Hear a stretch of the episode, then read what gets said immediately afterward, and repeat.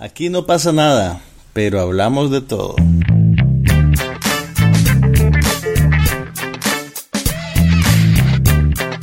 Un podcast sobre cine, TV, tecnología y todo lo demás.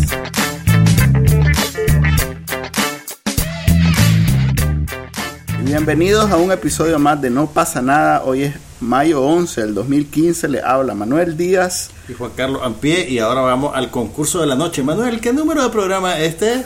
Ta, ta, ta, tan, Ah, ta, Te quiero decir ta. 29, pero pues... 29. Pim, pim, pim, pim, pim, pim, pim. Manuel Díaz, por una vez en la vida, lleva bien la cuenta de cuántos programas llevamos. Fíjate que, bueno, es que no, no creí que fuera el 30, entonces por eso me fui por el 29. Estamos Sí. súper irregulares, deberíamos de haber grabado el fin de semana y hoy que es, lunes. pa- pasa algo que se llama trabajo, paternidad, una serie de Sí, cosas que sí, sí. impiden llegar al micrófono y hablar. Pero, Pero bueno, así estamos vemos más cosas. ¿Qué, ver- qué- ¿De qué hablamos? Este, ahorita lo que más está causando noticia en el mundo del entretenimiento es la cancelación y renovación de series. Está ahorita el baño de sangre del cierre de temporada. Así es. Hay varias series. A ver, en Estados Unidos el verano empieza ahorita en mayo, o bueno, a finales o A finales de mayo. a finales de mayo y, y, y termina en tres meses. Entonces, en mayo ellos normalmente cierran todas las series, las temporadas de la serie. Y ahí es donde te das cuenta si las van a renovar o si es su última serie la que acabas de ver. Hay muchas cancelaciones anunciadas, pues que ya sabes que la serie corrió su curso y los productores dijeron esta va a ser la última temporada, como por ejemplo Mad, Men. sí. Eh, pero también tenés series que están hasta el último momento, que si las renovan, que si no, por ejemplo, por ejemplo, se me acaba ya Revenge. Sin embargo, yo creo que ya los creadores de Revenge sabían que ya tenían que atar todos los cabos porque ya no había de quién vengarse. ya. Entonces, que vos- yo me acuerdo. Pero mira, es, es divertido porque vos, vos, vos estás viendo, ya cuando van, faltan como cinco capítulos para terminar la serie, que vos decís, estos más están atando cabos, están atando cabos, están atando cabos. Y ya después dicen, tenemos una manera de seguir si nos dicen que ah, sigamos. no, eso todo el mundo. Pero vos decís, no, esto ya, ya se acabó, pues ya, ya corrió su curso, ya. Mira, La, la, la muchacha no podía seguirse vengando hasta el infinito. Si consiguen ratings al estilo de Empire, cree lo que van a hacer. Ah, no, sí, si fuera así. A ver, esto es trabajo, esto es negocio, mucha gente de esto vive. Y si hay, hay una audiencia, eh, por mucho que la creatividad todavía no esté muy- Pero, pero hay trabajo, hay unos trabajos más dignos que otros. Pues sí, pues, pero olvídate que no, a la hora de, bueno, Two and a Half Men, en el último capítulo, todos los personajes se burlaron de la serie, aprovechando que ya era el último capítulo, pero desde hace como cuatro temporadas esa serie no servía. Ya Entonces, estaba en piloto automático. Sí, entonces olvídate que no lo hacen aunque sea indigno, pues. Ok, ha- hablemos, hablemos de las series que cerraron su te- temporada por todo lo alto. ¿Viste el cierre de temporada de Gotham? Ah, no. ¿Qué te pareció? Fíjate que me pareció que trataron de como que de, de, de atipujar un montón de cosas en un solo capítulo. Hicieron, cerraron... Vamos, vamos a decir spoilers. Sí, no fue- Vamos a decir spoilers de Gotham, así que si, si están pendientes de ver el cierre de temporada, pongan pausa y adelanten unos 5 minutos y después sigan oyendo. Es más, hicieron ese truco de... Y un mes después, en el capítulo.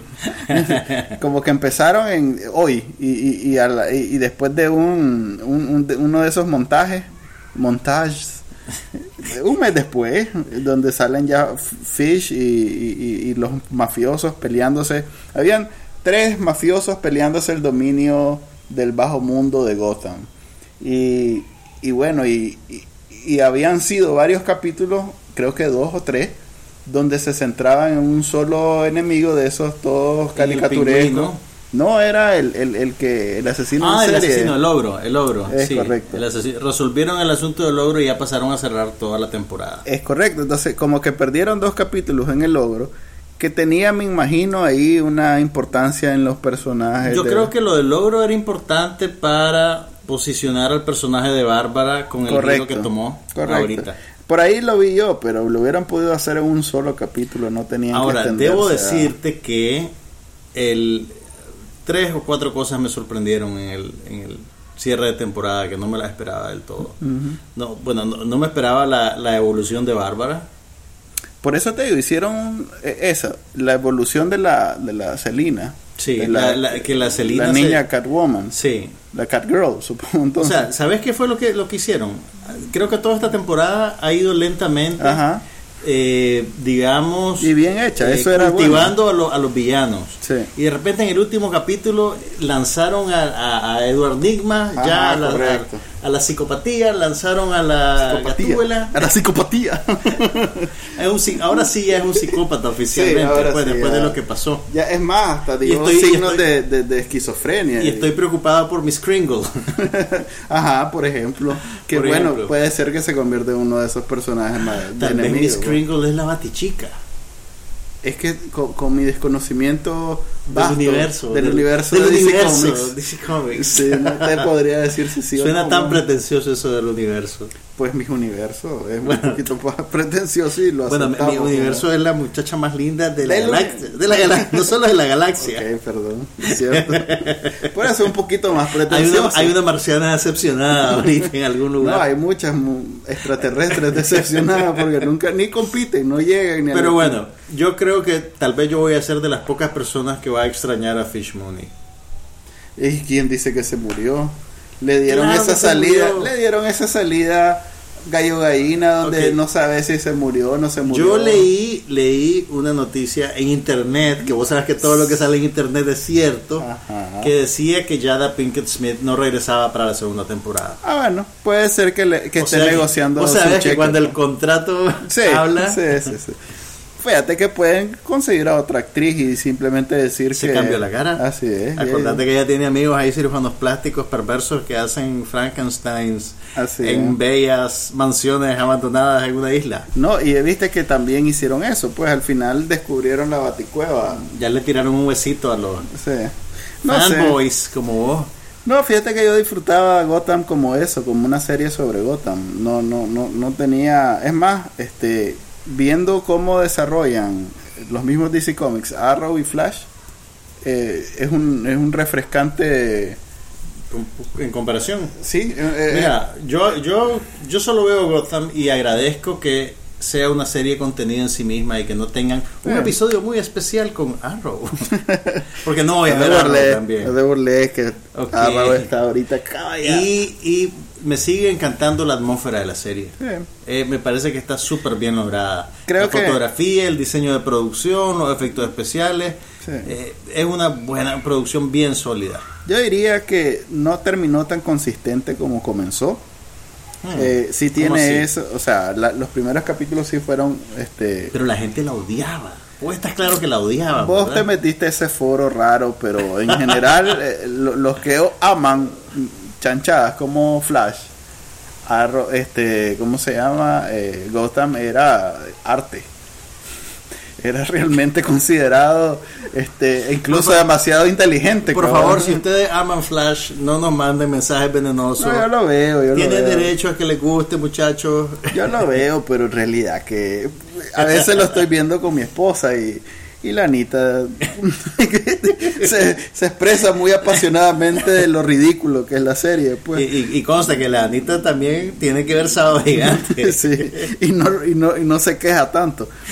Pero no sé, siento que no terminó tan, tan consistente como comenzó. Sobre todo eso que hicieron al final de cerrar como muchos hilos eh, apresuradamente. Me gustó que ya están comprometidos con la segunda temporada a cambiar, que, que eso siempre es bueno. ¿Qué cosa? ¿A Como cambiar qué? ta- tan Que no cambien, está bien así. no, hombre, es que si no se vuelve aburrido. Ajá. Creo que ¿Qué está- dicen? ¿Que no van a tener el villano de la semana? no sé, no, no sé tanto, pero sí veo como que no va a ser el, el- el mismo tema de la primera temporada. Pues. No va a ser las la, aventuras de, de, ¿cómo se llama? El, el jefe de la policía, Chief Gordon. No va a ser las aventuras de Chief Gordon. Pero, pero si ese es el... Bueno, vamos a ver Vamos qué a pasa en la segunda temporada. ver, pero por lo menos la primera temporada fue satisfactoria y estableció bien, digamos, el universo de la serie. Creo que le robó el, el, el Thunder, ¿cómo se dice en español? Le robó el show. Le robó la, la tarima este un poco eh, Daredevil a, a Gotham. Porque es como el equivalente en términos Sí, pero de- son, pero son, toma en cuenta que Daredevil llegó cuando ya Gotham estaba, creo que en un break antes de los últimos cuatro capítulos. Sí, Eso no, eso no creo que haya sido accidental. Ajá. ¿Vos Y crees que fue intencional? Yo creo que fue intencional, fíjate, porque durante ese break vos te podías volar los 13 capítulos de Daredevil, como lo debe haber hecho la mayoría de los fans de el universo Marvel. y ya después regresaste a Gotham para los últimos cuatro capítulos. No. Además, pues el, el- el- el fan de los superhéroes ve todo. O sea, no dice, ve, no voy a ver Gotham porque voy a ver Daredevil. Sí, por eso, pero ya, ya no te queda esa idea que Gotham es como la serie no, es la más para no- no es la triple A, pues. No, ya no, ya no, ya, ya Daredevil como que le robó. el- Pero son bestias diferentes, hombre. Desde que Daredevil la podés ver en una sola sentada, un fin de semana. Fíjate que solo si, te los portas, primeros- si te portas aplicado. Solo he visto los primeros cuatro capítulos. Yo estoy igual que vos. Me la, Sí. la quiero llevar al suave. Sí, quiero aprovechar ahora. Es que con todos estos finales de temporada, que son uno a la vez, quiero disfrutar de un día que tenga tiempo para verlos todos juntos. Ahora, hay noticias en el frente de lucha de la otra serie más satisfactoria de la temporada que cierra. Se trata de Empire, esa Ah. telenovela sobre el mundo del hip hop que va a regresar, pero no va a regresar como una serie, una, una temporada de 12 capítulos como fue la anterior, sino que va a regresar como, por así decirlo, dos tandas de 8 y 8 capítulos. Van a ser 16 capítulos en total. No hay fechas todavía de cuándo entran. Fíjate que solo vi el titular que renovaban en dos tandas. Y Ya sabíamos que la iban a renovar, pero no sabíamos en qué formato. sí. mira, creo que la producción va a ser totalmente diferente este, esta segunda temporada. Yo quisiera Y que eso está afectando pues los tiempos. Mira, probablemente lo- lo- el, el mayor problema que deben de tener es nego- negociar los contratos. Porque nadie esperaba el éxito de Empire. Sí, pero los mismos los mismos actores, exceptuando la ¿cómo se llama la actriz? Taraji P. Henson. Taraji P. Henson, que la viste en el Senado. La vi, la vi en. Dice Rob. Y, y bueno, y, y el actor Terrence Howard. Terrence Howard, exceptuando esos dos, todos son un poco de, de desconocidos. ¿no? Sí. Entonces, ahí nadie Pero está, puede- está puede- negociando con Pero él. puede haber un fenómeno de David Caruso. ¿Te acordás lo que pasó con David Caruso? No. Él era la estrella de NYPD Blue, era aquel el, el policía pelirrojo, Ah, y después de la primera temporada el maje quiso renegociar su contrato, Y lo pidió demasiada plata y lo corrieron. No, por eso, estos más no creo que estén en ese plan. Creo que, exceptuando los dos principales, que seguro ya tenían, de alguna manera los tenían llevados por no, no prestarse a ese problema de ahorita, eh, todos los demás deben. Aquí están los reales y aquí vengan a cobrar. Mira, y yo, está. yo me imagino que debe ser una serie bien complicada de producir por el hecho de que utilizas música original, eh, tenés un montón de estrellas invitadas. Además, de, de- filmarla debe ser un dolor de cabeza porque tiene un montón de escenas, un montón de locaciones y son escenas cortitas, cortitas, cortitas. Acordate que te dije con, con el capítulo, el penúltimo y el último, que parecían escenas del próximo capítulo, pero no, era el capítulo de verdad. Por eso digo, creo que viene una producción mucho más ambiciosa. Creo que ahorita deben de estar quién es quién del mundo del hip hop ahorita Están haciendo- agarrándose a pañuelazos para que les den un cameo. Sí, deben de estar en una negociadera y no me extrañaría que aparezcan, Beyoncé. por ejemplo. Ahí, a mí ahí- me da- ahí el, el- el universo va a colapsar sobre sí mismo si pasa eso. En Estados Unidos, específicamente en la, en, la, en la manzana, ¿verdad? Porque en el resto de Estados Unidos... eh, Pero espérate, ¿vos crees que esa serie se traduce bien a nuestras latitudes? ¿Vos crees que alguien más aparte No. de vos y yo la ve? tal vez los jóvenes. o sea, ni vos ni yo. ok. Es más, nosotros la vemos con por el, eh, por el tema de, de- del, del melodrama. Sí. Exagerado y, y, Y güey, un hasta chistoso. campi, pues, sí. Por eso, pero la mayoría de gente lo ve porque está en moda, mae. La No es, que, sí, no es que es ¿Sabe? como reggaetón casi. ¿Sabes? Si, si, si había alguna duda sobre tu edad, ahorita te acabas de poner en evidencia. ¿Qué otra, ¿Qué otra serie está anticipando su regreso? Mira, el- la comunidad, por ponerle de alguna manera. La comunidad del, del que- Señor de los que- Anillos. no, que ve Person of Interest, que Ajá. es el otro éxito de J.J. Abrams en televisión después de Lost. ¿Cuál es- ¿Con quién es Person of Interest? Es con Jim Caviezel, la misma, bueno, ya no sale, pero salía la Taraji P. Henson, la que acabamos de hablar, y Michael Emerson, que era eh, el personaje antagónico en Lost por muchas temporadas. O sea que eh, esto es Bad Robot eh, reciclado, pues en realidad que es muy... Es como alias, pero con un hombre y. Ajá. Ya. Eh, no, fíjate que tiene, tiene detrás eh, una, una trama muy contemporánea porque eh, se trata de eso, de una eh, inteligencia artificial que puede convertirse en enemigo de los seres humanos y pero Como Los Vengadores y un millón de series de ciencia ficción y libros y novelas y películas. Entonces, no, no necesariamente sobresale por la trama porque pues se ha convertido en un recurso bastante Pero mira, yo me imagino que el input creativo que J.J. Abrams tiene en esa serie particular debe Ya ser es- mínimo. ya a estas porque ese más no. está concentrado en las películas, en la nueva Guerra de la Galaxia Sí, sí, sí, sí. y en todas las películas paralelas que van a tirar con ella. Sí, pero hay un control de calidad, pues. Lo- Los showrunners me imagino que se deben ser personas de confianza. Pero además, yo no, olvídate, ya nadie lo ve porque sea Bad Robot. Todo el mundo lo comenzó a ver porque era J.J. Abrams. A estas alturas y después de la primera temporada ya nadie lo ve ¿Qué por fue lo que le cancelaron? Algo le cancelaron el, el año pasado, no me acuerdo.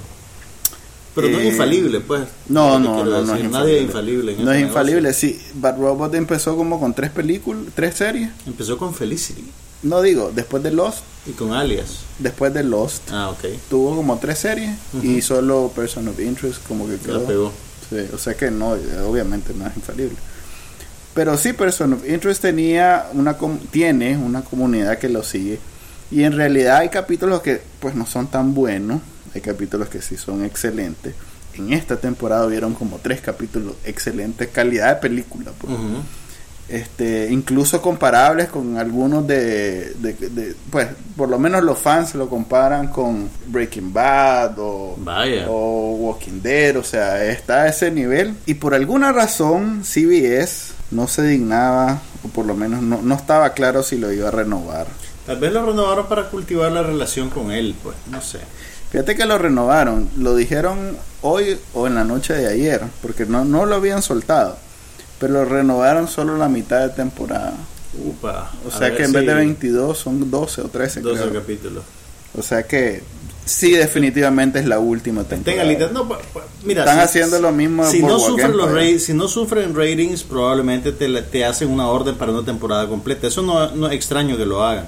Hay, hay series que te piden un, que te piden la mitad de una temporada y después te dicen, ok, puedes traer la otra mitad. No creo. Mira, eh, eh, eh, está sufriendo lo mismo que estuvimos hablando de, de, de Scandal, pues que todos los arcos se cerraron, en- como que les dijeron que esa era el fin. No, no era Scandal, era Revenge. Perdón, Revenge, es que son para mí intercambiables. Yo sé que hay, hay una gran diferencia que no logro ver. No. por el ojo. Pero bueno, Oh no, you Revenge. didn't. Oh no, you didn't. Te va- van a venir los, ¿cómo es que le dicen? A los, No a los acólitos de Olivia nombre, Pope. tienen nombre, Vienen los, sí, Los claro que sí. No, hombre. Se llaman, ay, como los guerreros, los, ay, no me acuerdo. Me voy a acordar y, y- y lo, lo voy a, Sí, por favor, lo, acordate. Lo voy a tirar así para que te ataque. Sí, tipo los de One Direction. Son como los guerreros, una cosa así, porque Pop Warriors, algo así. algo, algo así. Desdice de mi, de mi devoción por Olivia Pope que no te pueda decir de inmediato.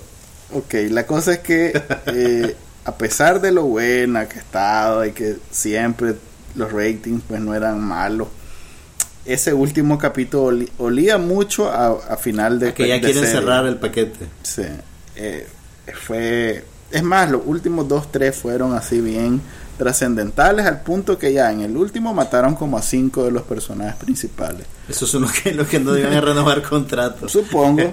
y viene una temporada más corta. Eh, vamos a ver. Todo el mundo estaba dispuesto a, a llevar un, un- una hoja de petición a Netflix que lo, re- que lo rescatara, que ahora es la moda. Pues. Otra serie que está así, que está pendiente de ver si la resucitan es la comedia The Mindy Project. La de ¿Dónde Mindy la de NBC? en Fox. Fox, perdón, Sí. la de después de New Tenían tres tienen tres temporadas, pues la tercera que es la que termina ahorita ya la canceló, pero aparentemente a la serie le ha ido muy bien en Hulu. Ah, Las tres temporadas están disponibles en Hulu y parece que tienes los números lo suficientemente buenos ujú. como para que no sea descabellado que Hulu la padrine. ¿Sabes, Entonces quién- están esperando a ver si, si socan. ¿Sabes cuál también está?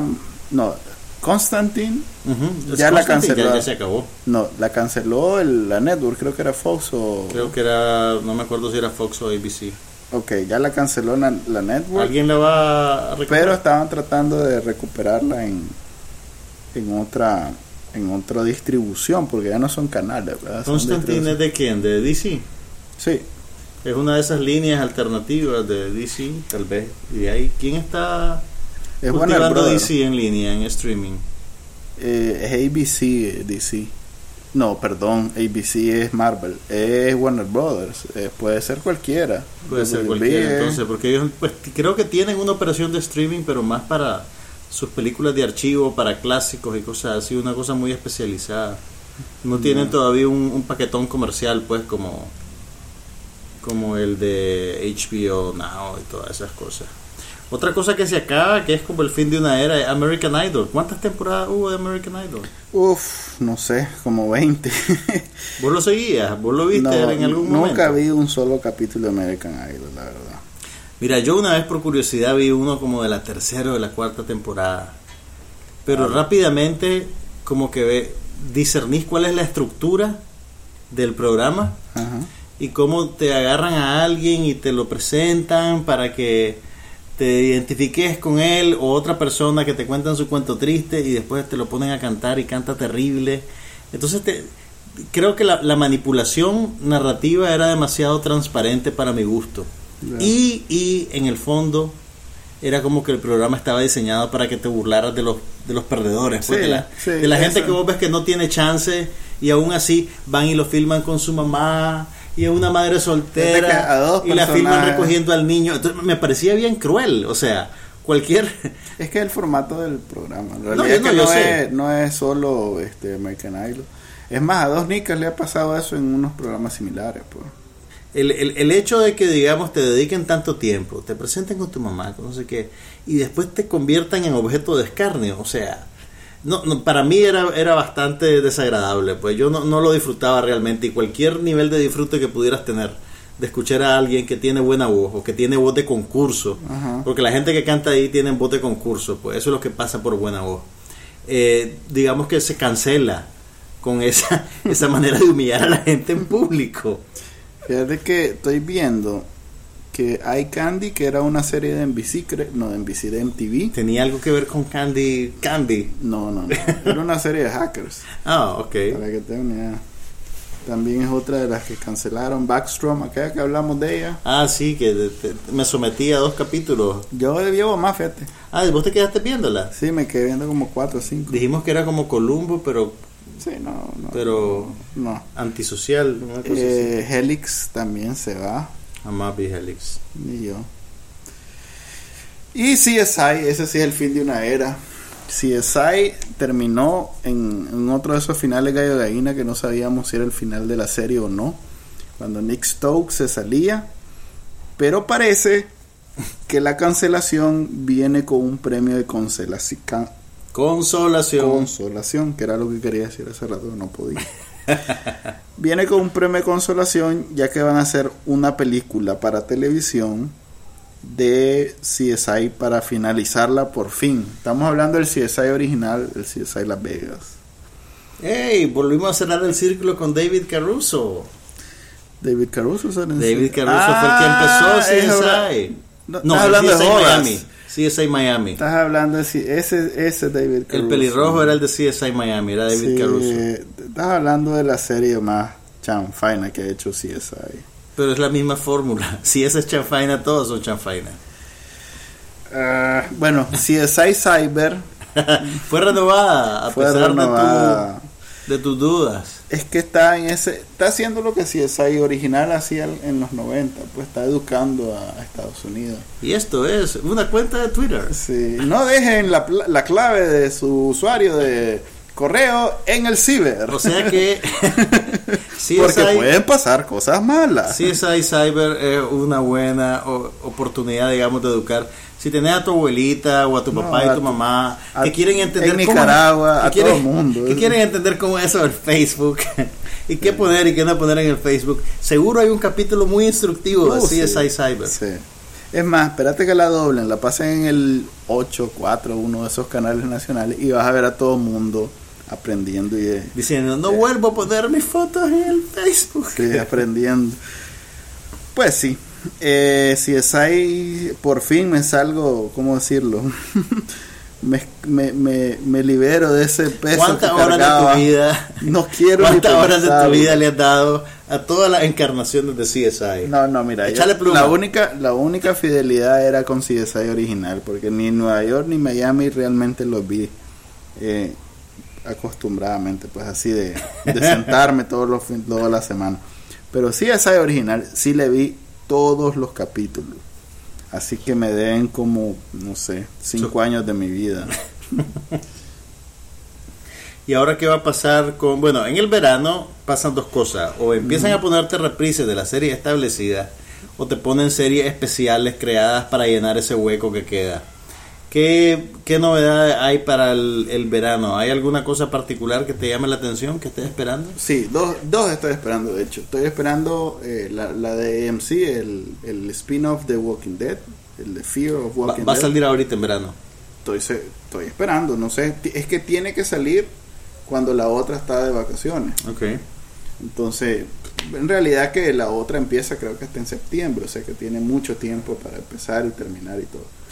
Y True Detective la segunda temporada. Viene la segunda temporada de True Detective, que te digo, la primera temporada fue, fue una serie bien rara. Yo creo que los primeros cuatro o cinco capítulos fueron excelentes y después se le fue saliendo el aire a la serie y al final eh, yo creo que fue, fue bien decepcionante, o por lo menos para mí, pues no me, no, no, no, no, no me gustó cómo la cerraron. Sí. Pero bueno, es una serie antológica, o sea que esta nueva temporada viene con una trama nueva, con nuevos personajes.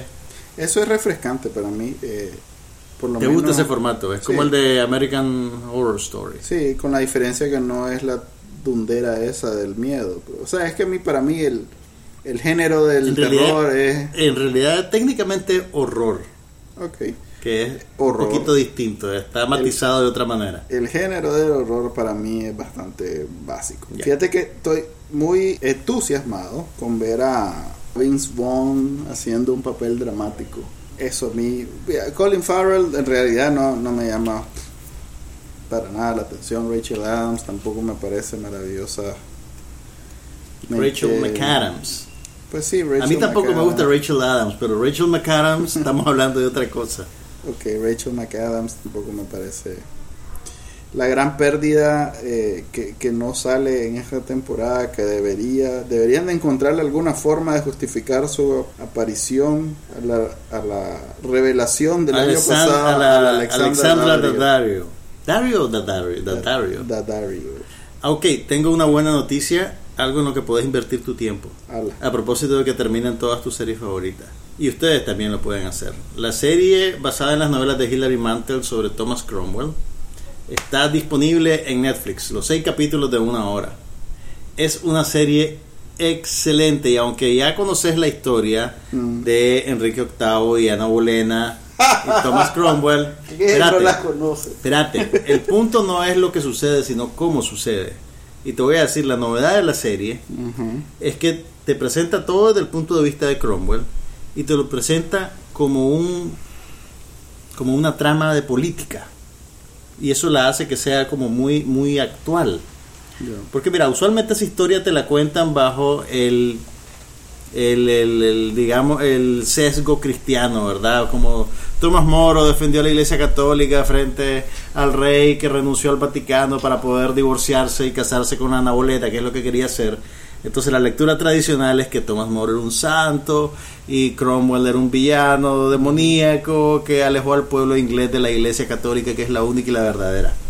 Pues bien, Ajá. el enfoque de las novelas de Hilary Mantel, que por cierto son excelentes también si tienen chances de leerla, y de la serie, tiene que ver con observar las cosas desapasionadamente, Ajá. sin ese sesgo religioso, Ajá. y atendiendo a la cuestión política y a la relación entre los personajes y cómo manejan su influencia. Es interesantísimo. Pero es una serie de, ¿cómo le llaman? Este, de temporada, ¿no? De, No, mira, una serie producida por la BBC. Pero es- en el siglo que 16, Enrique, en la época de Enrique VIII, creo que. No tengo la no sé si es el, el 15 o el 16. Imagínate. Pero, pero vieras qué interesante cómo eh, pretenden crear realismo en la producción. Todas las escenas nocturnas, por ejemplo, Son son, con iluminadas con candelas, con candelas, fogatas o antorchas. Y todas las, todo lo que vos ves en la serie, o está Cromwell presente físicamente, o está, digamos, uno de sus de sus lacayos o de sus asistentes. O sea, realmente todo, vos, vos te metes en la historia a través de lo que él ve y de lo que él sabe. Eh, es, una, es una cosa, y, y lo logran súper bien.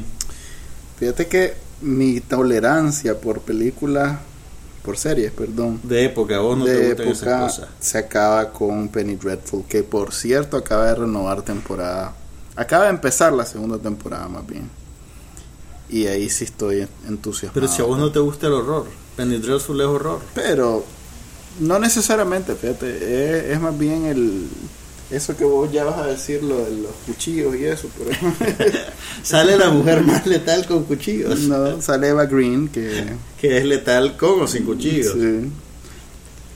Y eh, también tengo pendiente lanzarme Hannibal, que también la renovaron y que... ¿Cuántas temporadas lleva ya? Lleva dos de 13 capítulos cada una y ahorita supongo que va a empezar la, la tercera porque la renovaron.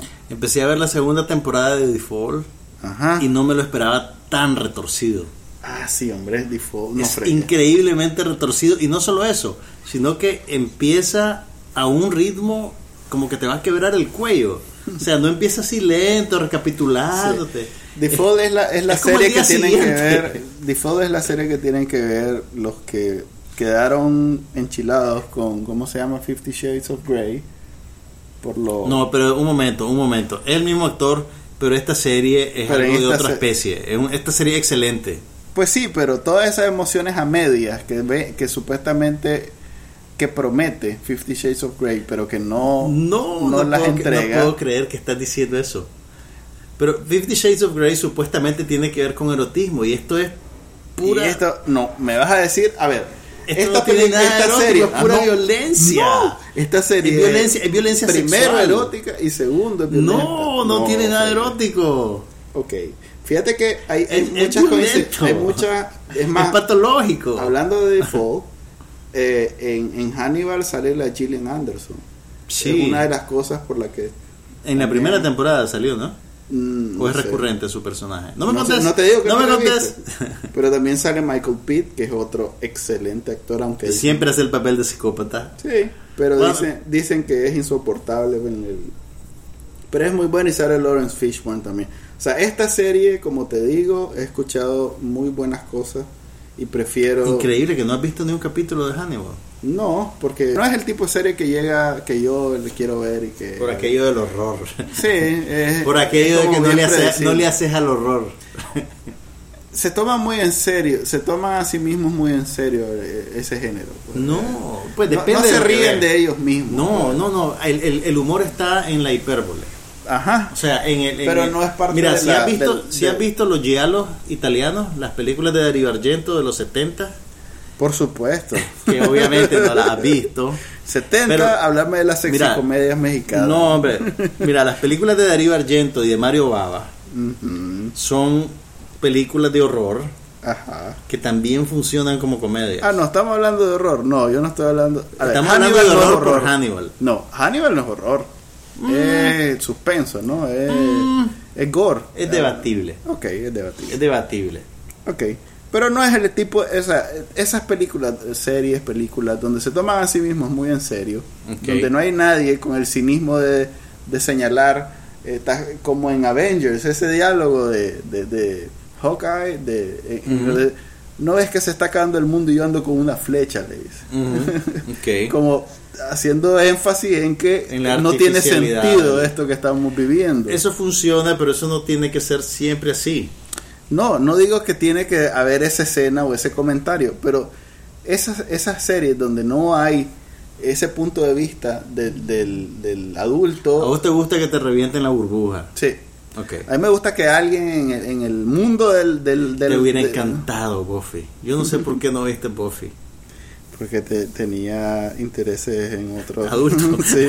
No, adolescentes, pues. Eh, Buffy, Pues, andaba en- Sarah Michelle Gellar, Imagínate. No. ok. como sea.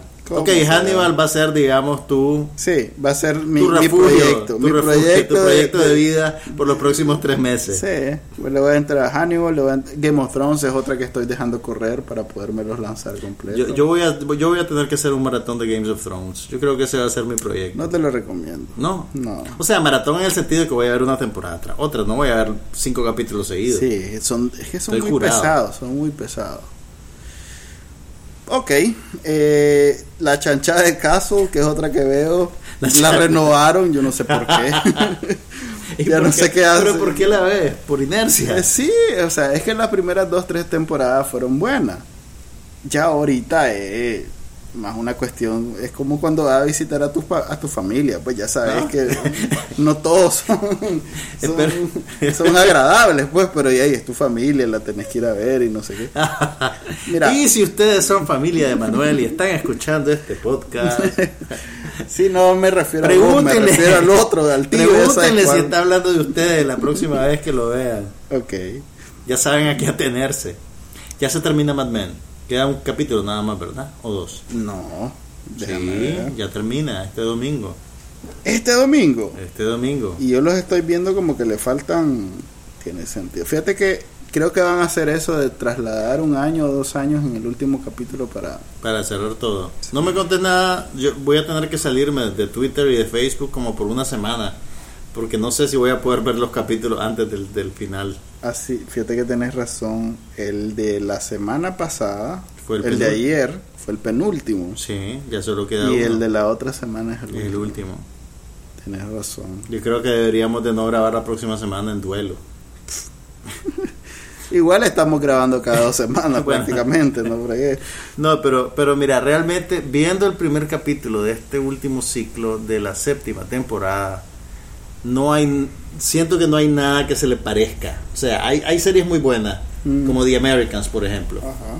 que podemos, estamos de acuerdo en que es muy buena, Excelente. pero no siento yo que exista una serie con la densidad y la, y la agudeza antropológica y narrativa de Mad Men. Es una, es una cosa extraordinaria. Lo que pasa es que también Mad Men se da una licencia que no se puede dar cualquiera. ¿Cuál? Pues eso, es ser Bueno, tan- sí, es una, es, es o sea, una serie bien sui generis, pues, bien Fíjate que si particular. no, te- no, no, no estás involucrado intelectualmente con, con Mad Men y solo la ves por no funciona para vos. No funciona para vos.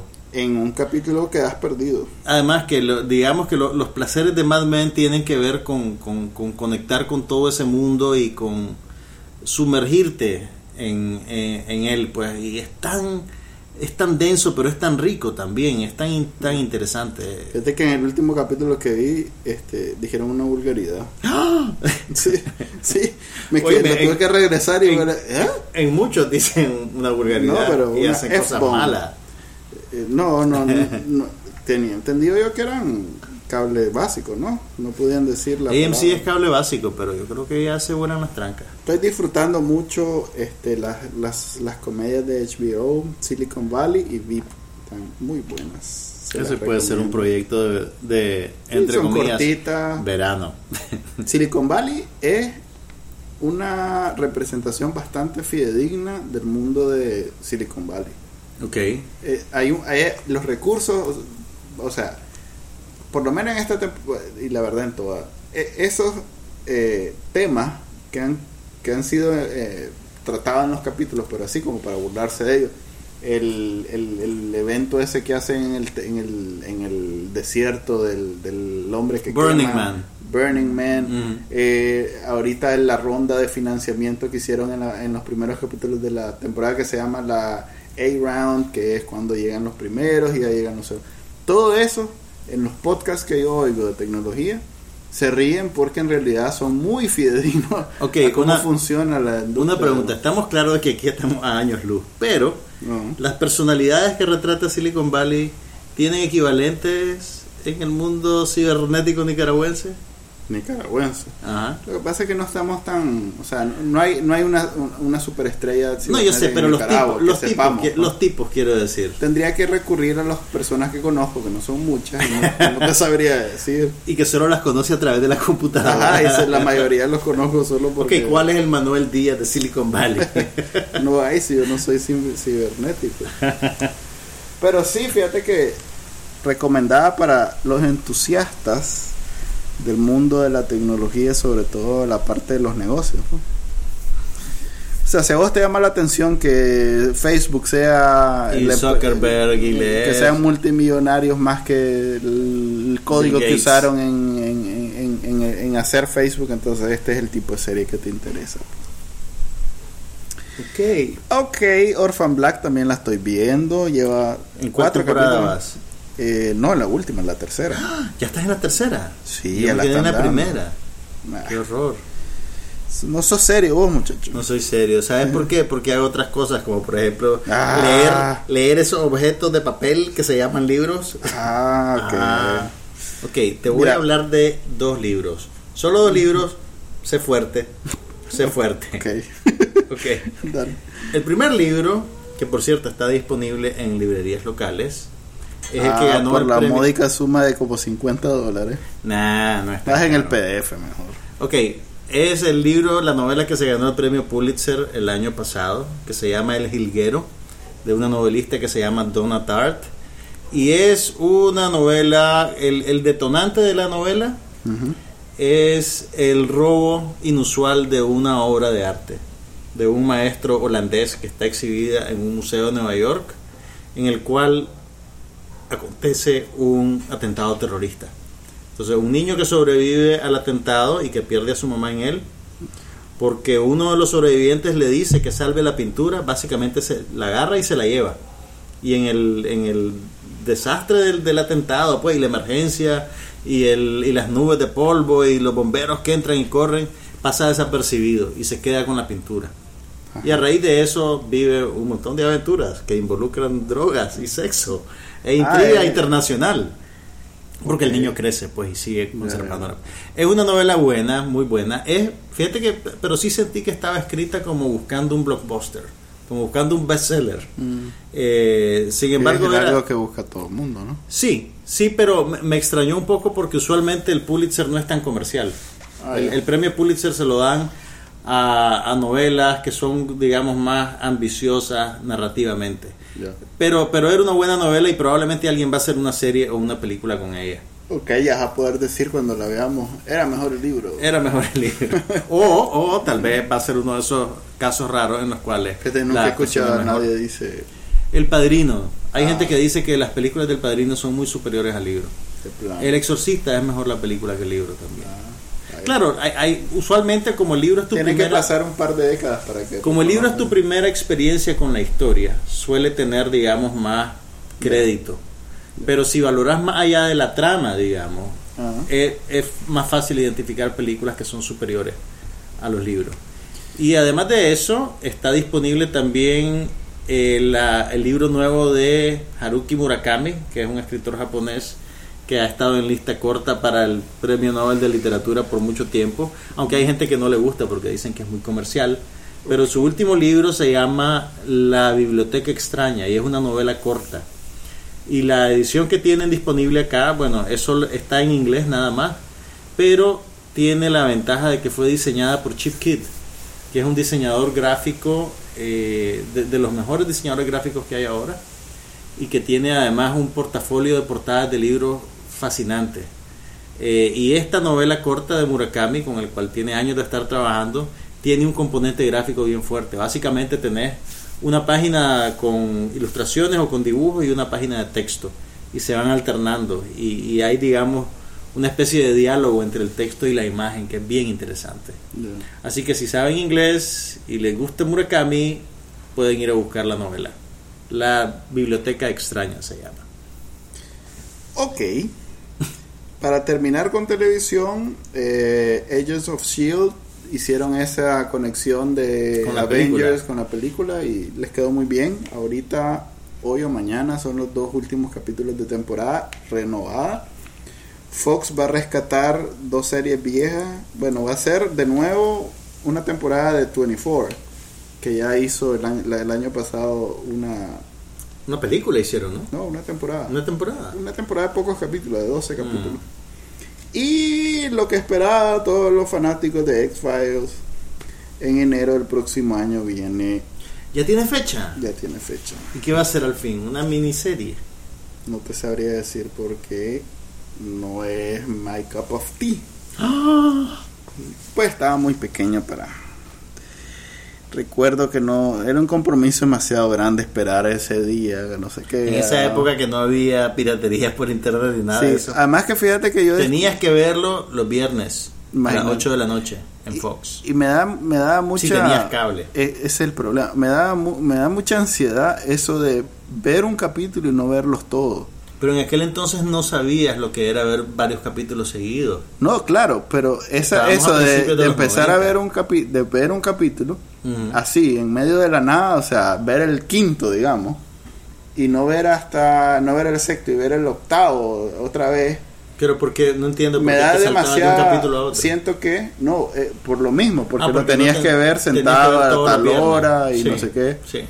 Pero ¿y cómo veías televisión vos entonces antes del internet? No veía serie, fíjate que No veía estoy pensando en que no veía, tal vez veía, ¿sabes qué veía? Manuel, Aquella veías, muñequitos, tenías como 8 Sí, años. sí, pero era porque los repetían mucho. Además que no mu- no había tanta... tanta Ok, cu- pero Quantum Leap tenía alguna secuencia y un arco narrativo. sí, y, pero me acuerdo y sufrir... tenías que sentarte a verla. me acuerdo haber sufrido por este no poder ver todo. O sea, quedarme con ese eh, sentimiento de estoy perdido porque no vi el tal, el primero, el Ah, segundo, el cuarto. Además que eh, eso tenía Quantum Leap, por ejemplo, eh, que lo daban en un canal mexicano, que daban un capítulo diario. Ah, ok. Entonces, de alguna manera te sentías que ibas al día. Que es lo que hace hoy, hoy el Canal 8 con la serie. Con las nueva, series que pues. programan. Que de un solo se tiran una temporada en dos semanas, tres semanas, un mes. Mira, hay man- yo, yo te recomendaría, eh, puedes buscar en internet, hay gente que ha organizado listas con los capítulos contenidos en sí mismos de los X-Files. Los X-Files tenía dos tipos de capítulos. Tenía unos que te iban contando la gran mitología que estuvo armando Chris Carter por, a lo largo de todas las temporadas de la serie. Y habían capítulos que tenían una historia contenida en sí misma. Los mejores capítulos son esos, los que tienen la historia contenida en sí misma. Entonces, yo te recomendaría que te buscaras. Y, eh, pero si se supone que la serie va a retomar eh, los arcos más extendidos, pues no los en sí mismos. No necesariamente, no hay, todavía no han dicho qué es lo que va a pasar. Eh, pero yo te recomendaría que buscara un capítulo que se llama, creo que era algo así como la última profecía de Clyde Brockman. Ala, Es de las mejores cosas que yo he visto en mi vida en televisión. ya. Es una cosa extraordinaria. Buscarlo porque es buenísimo. También hay un capítulo que se llama Home, Casa, que es, es, es un buen ejercicio de horror, ese capítulo. De horror en el, en el sentido más puro del género. Y un tercero que te puedo recomendar, ay, ay, ¿cómo se llamaba? No me acuerdo cómo se llamaba, pero tenía que ver con un asesino en serie en un carnaval de fenómenos. Ok, ¿vos, vos, vos sí viste todos los capítulos de... de- Yo sí vi toda todos los X-Files. ¿Y cómo sabes, cómo sabes que viste todo? ¿Cómo O sea, te das cuenta, pues? porque- No había internet. no- Porque la veía. Pues sí, pues, pero... Me sentaba ¿cómo a verla. No decía al comienzo, capítulo 1 de tal No, no, no, no, no, eso, pues, o sea, no te puedo decir en qué temporada estaban esos capítulos No, que te acabo pero de mencionar. te, te digo que tenés seguridad que los viste todo o... Mira, no vi un algunos de la, no, no, no vi algunos de la primera temporada. Ya. Eh, pero sí, de- como de la mitad de la primera temporada en adelante, fui bastante, bastante fiel a la serie. Ya. Tal vez la última temporada ya estaba medio cansado porque ya, ya estaba creativamente agotada, pues y ya, ya vos sentías que estaban rascando el barril. Ya cuando David Duchovny se fue y andaban buscando otro maje que lo repusiera. Esa es la cosa. Sí, fue bien accidentado el cierre de la serie.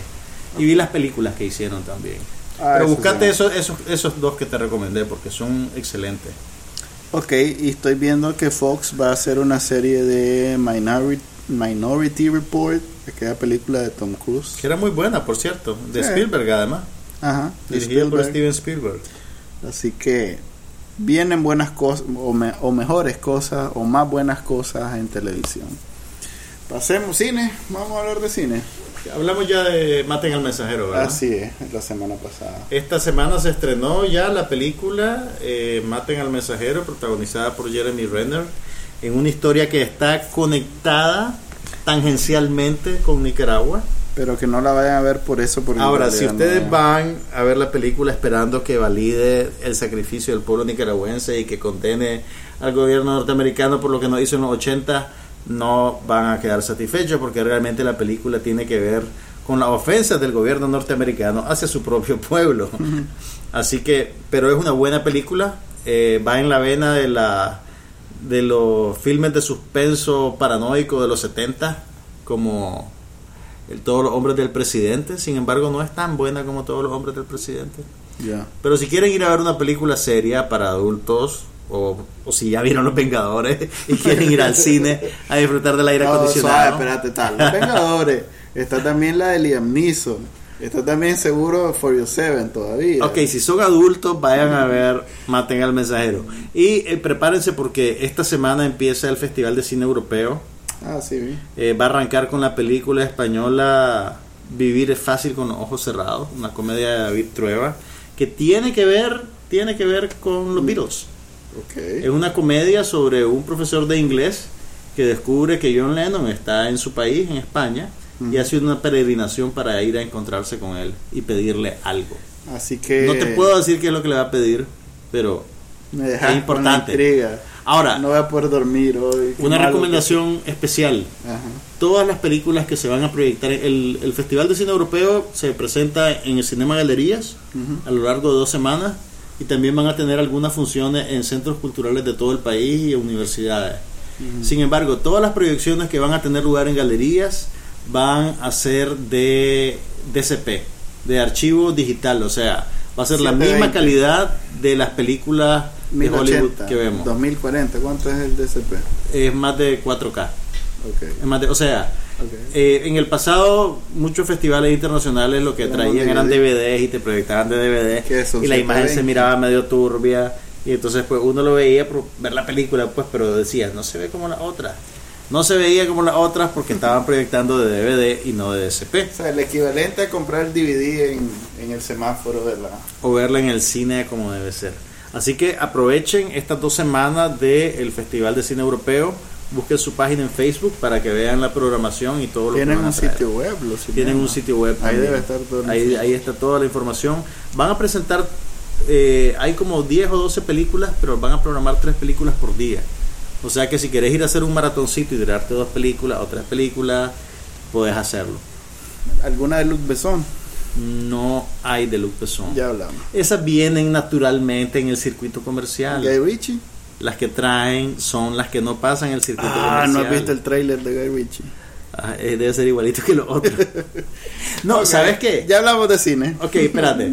Para que no, para que vean que no soy un, enaje- un Ajá. estoy Tarde, anticipando. ese barco ya zarpó. ese barco.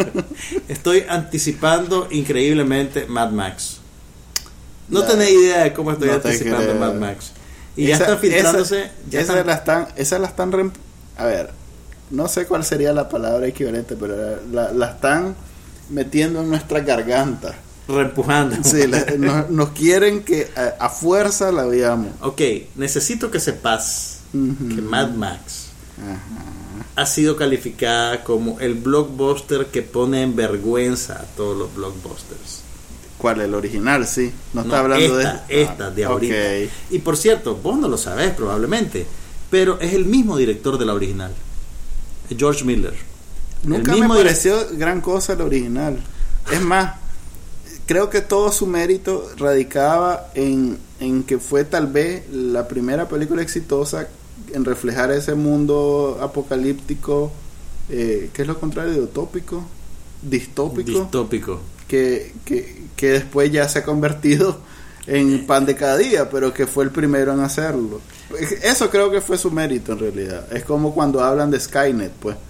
Que tal vez eh, Terminator, que también viene, no será la gran película en términos de, Mira, de, de Ma- género, Mad pero Max es una cosa rara porque la primera película está conectada con una corriente de algo que llaman el grindhouse australiano, que eran películas de bajo presupuesto, súper violentas y sensacionalistas, pero le ayuda mucho la dirección de George Miller, que la convierte en algo diferente, en algo de más calidad. Yo creo que eso es lo, eso es lo, lo- lo que hace la diferencia, digamos. Miller es un gran artesano de la acción eh, y, y- y compone secuencias de acción de una manera clásica que se ha perdido mucho. Entonces, ahora la novedad de esto es ver qué hace él con las herramientas de hoy día y ya para lo revitalizar el concepto. ¿ah? Ya hay gente que lo ha visto. Ya hay gente que la ha visto, ya están filtrándose la- la- las críticas. Eh, y además tiene a Charlize Theron, Ah, tiene a Charlize, a ver, tiene a Tom Hardy, así que hay, hay, ¿Has visto? hay cosas que ver. hablando de Charlize Theron, Ujú. ¿has visto Million Ways to Die in the West? No, vi el trailer y con eso me bastó. No te creo. Y la muchacha no es infalible. no, fíjate que es su mejor papel. No puede ser. No, no me lo imaginaba haciendo comedia y realmente le queda bien. Vaya. Pues, ¿Y sabes por qué no te imaginaba a ella haciendo comedia? Porque nunca viste Arrested Development. Ajá. Ella sale en una temporada de Arrested Development y tengo- tiene un arco buenísimo. Y, Tengo- y es buenísimo. Es otra en mi lista de, de- de- de- de que tengo que hacer. Ah, bueno, y vamos a platicar después de que la vea. Ella está como en la tercera temporada. Vaya, pues o sea que vos estás esperando eso. Yo estoy esperando Mad Max. Increíble, pero cierto. Yo por mi parte sigo disfrutando del, del trailer de The Man from Uncle para ver si O sea, el, mismo trailer lo estás viendo una y otra vez. me hago la ilusión. Desde que es más creo que no la van a traer. ¿Alguna vez? ¿Por qué? ¿Tan buena es? No, porque no es el, o sea, le veo mucha similitud a la que hizo su brother, este. Espérate, pero la están, el vendi- Kingsman. la están vendiendo como un blockbuster. The Man from Uncle. Sí, ¿A dónde? sí. Oh, buenas noticias. O sea, lo que te quiero decir es que el proyecto está concebido como un Ah, porque es él. Pero es el típico blockbuster de, de, de, de De Reino acción, Unido, eh. pues. No, no, no. es- mira, está basado en una vieja. ¿Alguna vez viste la serie de televisión? No, pero sé que está basado en una serie de los 70. Mira, el, el proyecto empezó con Steven Soderbergh dirigiendo, que es como, digamos, un director clase A con Sí. pretensiones intelectuales. Sí. Sin embargo, en algún momento el estudio prefirió hacerlo más comercial y menos, digamos, cerebral, que es lo que Steven Soderbergh probablemente proveería. Ya.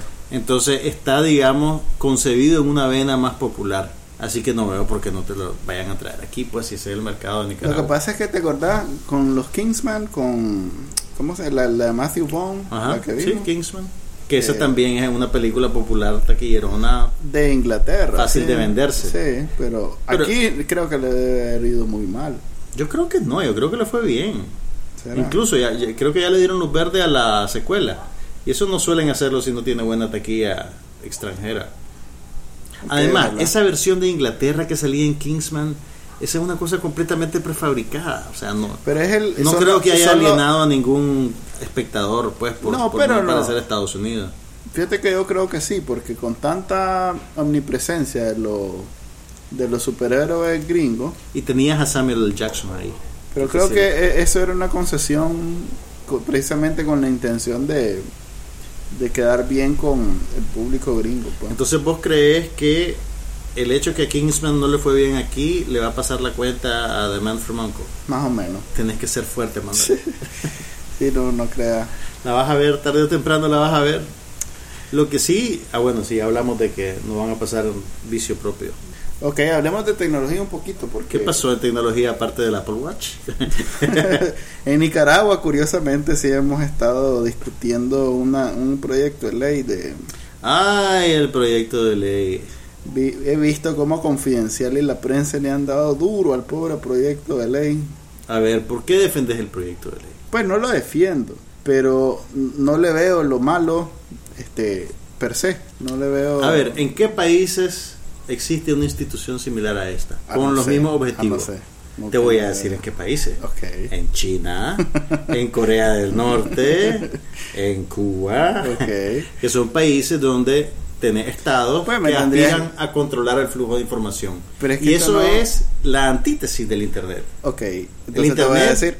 quiere que la información fluya libremente, ¿no? Ok, pero esto no está hablando de controlar, está hablando de facilitar. A ver, hoy en día eh, la- el avance de Internet está en manos de Claro, porque es el jugador más grande. Y si a Claro no le ronca, no tira la fibra óptica a nivel nacional. Entonces vos crees que... Esto es la intención en papel. Si, si, no, si me quito la suspicacia política de esto de- del frente, quieren hacer esto y lo otro y quieren controlar y no sé qué. Lo que dice ahí es que quieren impulsar un plan nacional de introducir fibra óptica por todo el país para que tengamos la columna vertebral de eh, Internet de Nicaragua al- a, la última generación. Mira, eso suena bien bonito, pero vos mismo dijiste en tu artículo que publicaste en Bacanal Nica, No fue en Bacanalica, fue en Listo ¿dónde lo Market. publicaste? Bacanalica a nadie le interesa leer. Ok, vos publicaste una apreciación. Listo Marketing, pues. En, en Listo Marketing publicaste una apreciación donde decías que el lenguaje del proyecto de ley es ambiguo. Porque es- todos los proyectos No, de no, ley no, son no, bien pero, es- pero esa ambigüedad es la que te deja abiertos flancos que se pueden manipular. Es que eso no hay manera de evitarlo cuando estás lidiando con abogados. Ahora, otra cosa. La ley también impone un canon, creo que era el, el 1.5%. pero eso es a, lo- a los proveedores. Mira, Pero los es muy proveedores van- pero ellos van a trasladarle ese, ese al, al- que al le hagan, consumidor. que hagan, lo- hagan su lucha, pero el consumidor es el que va a decidir con quién quedarse. A ver, este, esta ley es muy fuerte con los proveedores. Por eso es que están pegando el grito al cielo. Porque les está, los está obligando, si si acaso se prueba, los está obligando a, a de nuevo iniciar el proceso de, a- de conseguir licencia, de cumplir con requisitos nuevos además y de pagar más. Por eso es que estos más están Mira, el cuando- cielo. Pero está abriendo la, a, a que más gente pueda ser proveedor. Porque si ya está la infraestructura de la banda ancha a nivel nacional, vos te puedes convertir en proveedor de última milla, que es el que se pega a la, a la tubería gruesa, grande, y vos simplemente sacás el tuquito que va a proveer, digamos, a la Centroamérica, el barrio de la Centroamérica. Mira, yo creo que eso podría ser una posibilidad en otro país, Ya, donde tengas, te cuento. donde tengas instituciones distintas a las que tenemos aquí. Ya. Entonces Acordate quedémonos que- en la prehistoria No, no, no, porque no, como- lo que te- no, mira, lo que te quiero decir es, eh, cuando sacaron a pastorear este proyecto de ley hace algunos meses, el director de Telcor dijo que era necesario tener ese tipo de leyes para regular, por ejemplo, canales de televisión en YouTube. Por ejemplo, Ese señor. esos antecedentes son funestos para Pero es este que la ley no dice eso, la ley no dice eso. O sea, si te vas con los jugadores políticos, porque ese señor es un jugador político, no es necesariamente un... Pero esos jugadores políticos son los que controlan las instituciones y los que van a tener en sus manos las riendas de esta ley. Entonces, en todo el, a nivel general, en todo el estado, siempre hay esos jugadores políticos y des- empaquemos todo el, el- el- el estado y esperemos a que se acaben los jugadores políticos hasta que vengan los verdaderos funcionarios públicos que sí se encargan de que funcione una máquina. Ok, vos, vos no ves en el texto de la ley una píldora envenenada. Si la quiero ver, la veo y a varios niveles. Pero si no la quiero ver, Ok, perfectamente. si la quieres ver, ¿cuál es la píldora envenenada? te puedes ir por varias vías. Mira, quizás lo más importante es, eh, en algunos casos, exige que los proveedores, además de usar la red nacional de banda ancha, además de permitir que use, exige en algunos casos que, la te- que, uses eso en vez de la tuya. Porque no vi realmente que te diga, ok, como va a haber esta red nacional, vos vas a, la tuya la vas a, la vas a, la vas a empacar, desempacar y la vas a mandar a su casa. No. Eh, dice que va a haber una estatal, pero no necesariamente dice que las otras, las otras privadas van a tener que desaparecer. Pero bueno, dice en algún momento que si las condiciones lo exigen, vos tenés que irte por esto. Tal vez ahí puede ser un peligro que decidan que algo lo exige y que entonces este, tenés que pasar por ese punto. Ahora bien, ese, ese nodo interconector que es el que he visto que también han usado como excusa para decir que esta ley viene con la intención de controlar, no va a ser el único. O sea, esa idea que de, por ese nodo, si en algún momento el Estado decide cerrarlo, se acabó internet, no es cierto. No, o sea, no es que se Porque va a acabar el estamos internet conectados completo. por Pero todo. ¿qué- a ver, ¿qué pasa si, si, a ver, qué pasa si un día viene Telcor y dicen, ¿sabes qué? No quiero que la gente oiga, aquí no pasa nada. Entonces se No puede, ir al nodo y no bloquearlo. puede aquí, a ver, aquí está precisamente eh, contemplado el concepto de neutralidad de la red. Y en la parte de seguridad dice, habla sobre la privacidad y el respeto a la información entre usuarios. O sea que en términos generales la ley se, se refiere a la tubería, no se refiere a lo que pasa por las tuberías. O sea que por aquí no está. La filtración o la, con- el control de la información que pasa a través de las tuberías aquí no está contemplado. Que lo pueden hacer, por supuesto, pero lo pueden hacer actualmente también. O sea, ya viste que a Claro le dobla la, el brazo cada vez que quiere que en la televisión aparezca solo el discurso del presidente. Y eso es un abuso que no está en ningún lado de la ley. Pues eso lo hacen porque pueden. Y eso lo pueden hacer con internet también, pues. Lo que pasa es que implica un nivel de, de- de- de tecnología y de conocimiento un poquito más amplio que simplemente el, el- el- Llamar a alguien y decirle apretar el así botón. es, apagame todos los canales, pues. Ok, el cobro, ese cobro de 1.5%. ¿Vos no lo ves? ¿Vos no ves a, los- a los Mira, proveedores yo- de internet transfiriéndoselo al usuario? Está De por bien, de por está sí bien, pero cara, va a haber de más competencia. el internet. Pero va a haber más competencia. O sea, vos estás claro que si estás en posibilidad, o cualquiera aquí, eh, inversionista, está en posibilidad de dar la misma calidad de velocidad que Claro, y con la fama que tiene Claro en términos de servicio al cliente, hay un mercado totalmente abierto. Yo veo como en los departamentos esas compañías de cable le han hecho este, competencia Claro más allá de lo que esperaba el mismo Claro. Todavía vas a ver canales nacionales, o sea, sí, locales en los... La, la tendencia es a que se van extinguiendo. Los, los van absorbiendo, los van comprando. Ok, ese misma, eh, ponete, alguien que está acostumbrado a dar el servicio de internet a nivel local, que deben haber. Pero ¿cuál es el techo para una inversión de esa naturaleza? Puedes empezar bien bajo, porque en realidad la conexión importante te la da eh, el mismo, la misma red nacional. Sea, vas a pagar la tarifa y digamos, agarras una manzana, ponele, y les decís, te voy a dar la misma tarifa de Claro y te voy a dar servicio al cliente personalizado porque es una empresita. Es más, los contratistas de Claro pueden dedicarse a eso si invierten. O sea, si es cable, tampoco es tecnología de- de SpaceX, pues es realmente tirar el cable, pegarlo a la casa y ya tenés internet. Obviamente hay un poquito más de, de infraestructura, pero estamos hablando de mercado abierto para el que quiera competir con Claro, contra Claro y dar un servicio un poquito más bueno. Bueno, por las razones que sea, el COSEP está Ah, no, por sentado en la mesa de negociación y los medios están Viene- dando la pelea. Vamos a ver cómo progresa el asunto de la ley. Imagínate, hasta eso. O sea, hasta ahora eh, los dominios estaban en manos de la UNI y ellos decidían y, y hacían a su, a, a- su Los antojo, dominios.ni. Así es, los regi- el registro de dominio, nombres de dominio de Nicaragua estaba Mira, yo lo que, lo que quiero saber, que no lo he leído todavía, es qué piensa Cornelio Hoffman de esa ley. Porque él es el papá del internet aquí en Nicaragua.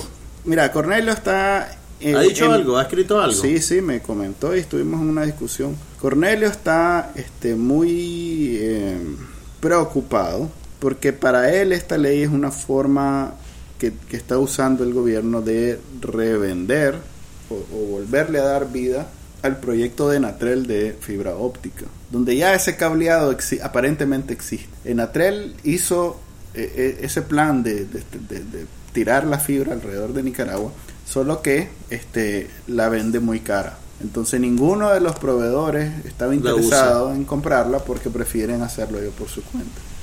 Hmm.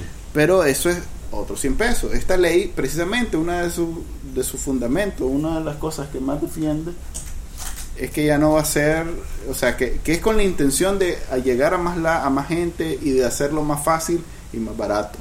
O sea, sería contradictorio que haga lo mismo que dice Cornelio que hace Natrel, que es ofrecer su infraestructura a unos precios que no, no, no resulta negocio. Así que yo pensaría que mientras no pase eso, la ley está positiva en ese aspecto. Uy, va de director de Telcor. No es un pegue que creo que nadie quiere tener ni el propio actuar el, el actual director de Telcor, si dicen que lo llegan a esperar a, a Telcor todos los días para emboscarlo y entrevistarlo y nunca aparece. O sea, él- en realidad ese señor se corre de los periodistas. Todos los funcionarios se corren de No, los pero ese señor especialmente tengo entendido que vive totalmente tipo Clark Kent, pues. Tal vez trabaja por Skype. por aquello de que es ciber. La última vez que vino un técnico porque mi conexión estaba lenta, me explicó que cuando mi conexión se pone lenta por un par de horas, tres horas, cuatro horas, es porque los técnicos en la central se ponen a trabajar en un, digamos, en un paquete de conexiones. Se ponen a, Entonces se conectan. ponen a jugar, ¿cómo es que se llama? Sí, o sea, es un, te imaginas el nivel de control. de- No, pues dice que se ponen a reparar las cosas y a ordenar y eso, pero te imaginarás el nivel de control de claro afectan que a todo un sector afectan a 20, 100, 200 clientes de un solo. por mantener a uno. Así es. Mm. Entonces, eso es ah, lo que se le llama mantenimiento programado, porque eso ya saben que lo van a hacer. Oye, pero por ejemplo, cuando cuando en él hace un mantenimiento, cuando Disnorte de Sur hace un mantenimiento, publican un anuncio en el periódico. Por eso te y vos ya digo. sabes, me van a cortar la luz de tal hora a tal hora, tal Por día. eso te digo, por Esta eso gente no hace eso. eso. Si eso el, el muchacho este me lo dijo, eh, eh, obviamente no, no, no, no, está autorizado para decirlo, ni es algo público, ni es algo que puedo llamar y decir, mira, ya que están trabajando, por favor, poneme... re-". En fin, en esta ley hablan sobre avisar, respetar, eh, hacer un montón de cosas alrededor de, las, de, lo- de esos este, mantenimientos programados, que ya sería, solo con eso, Vos ya, vos ya sentís yo que ya siento una bueno. mejoría, pues no, no digo que está buena la ley, digo que es una mejoría como está. Pero mira, muchos de los problemas que hay en cuanto a atención, servicio al cliente, precio, tiene que ver con el hecho de que, claro, tiene un monopolio virtual. Así es. Y este gobierno es el que ha permitido ese monopolio virtual. ¿Vos crees que con esa ley van a aliviar eso? Es que yo no veo, yo no veo el gobierno como equipo de fútbol que, que decido que me voy con ellos y me voy con No, ellos. yo, madre yo- en la no, cuenta. yo no digo, yo no digo eso. Yo lo que te quiero decir es que Objetivamente hablando, si, si ellos promovieron y han alimentado el monopolio virtual de Claro durante todo este tiempo, ajá, ¿qué te hace creer que van a revertir esa situación? nada. Pues yo estoy leyendo la ley sin ningún tipo de expectativa ni a favor ni en contra. O sea, para mí el documento, que es en realidad lo que estamos discutiendo, porque no podemos especular y decir que no va a hacer nada de lo que dice aquí. Ok, pero eso es una discusión posterior a el documento de la ley.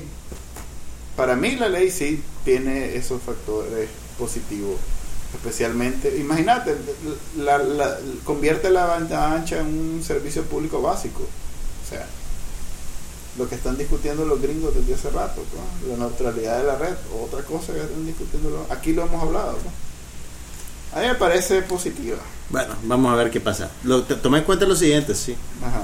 Si cortan el acceso a no pasa nada, la gente va a venir aquí a la sala de tu casa a oírnos hablar.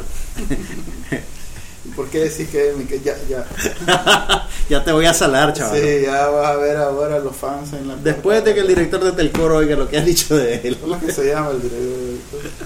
Ay, Vos que estás informado de la Castillo, es apellido Castillo. Ah, Castillo Juan. No. Ok. Eso quedamos, pues. Este, Tal vez no llegamos al episodio 30. olvídate, esto es, esto no lo pueden tocar, Telecor. Por eso es que no estamos en la radio, porque ahí todavía te pueden controlar. bueno, muchas gracias por escucharnos. Se Buenas noches. Juan Carlos Ampie. Manuel Díaz, y ya saben que nos pueden encontrar en somosnopasanada.com, en la cuenta de Twitter Somos No Pasa Nada y en el directorio de podcast favorito, porque el otro día me encontré a Félix y, A me, ver, enseñó, y me enseñó que, que en su teléfono, que no es ni, ni Stitcher, ni TuneIn, ni iTunes, ni ninguno de Ujú. y dice que busca, no pasa nada y le aparece. O sea, lo que pasa es que todas las aplicaciones de podcast se Se comparten tienen que rendir, de datos, se ¿no? tienen que rendir ante nosotros. Sí. En realidad, en el fondo se trata de eso, pues, pero yo lo quería disimular. Vamos camino diciendo- a la dominación global. Sí, entonces en cualquiera de los directorios de podcast pueden encontrar No pasa nada. Solo ya estuvieran compartiéndolo con sus amigos fuera de Nicaragua. Sí, porque Excepto la discusión de Telcor, no creo que esa le interese a nadie. no creas. Ok, buenas noches, hasta la próxima semana.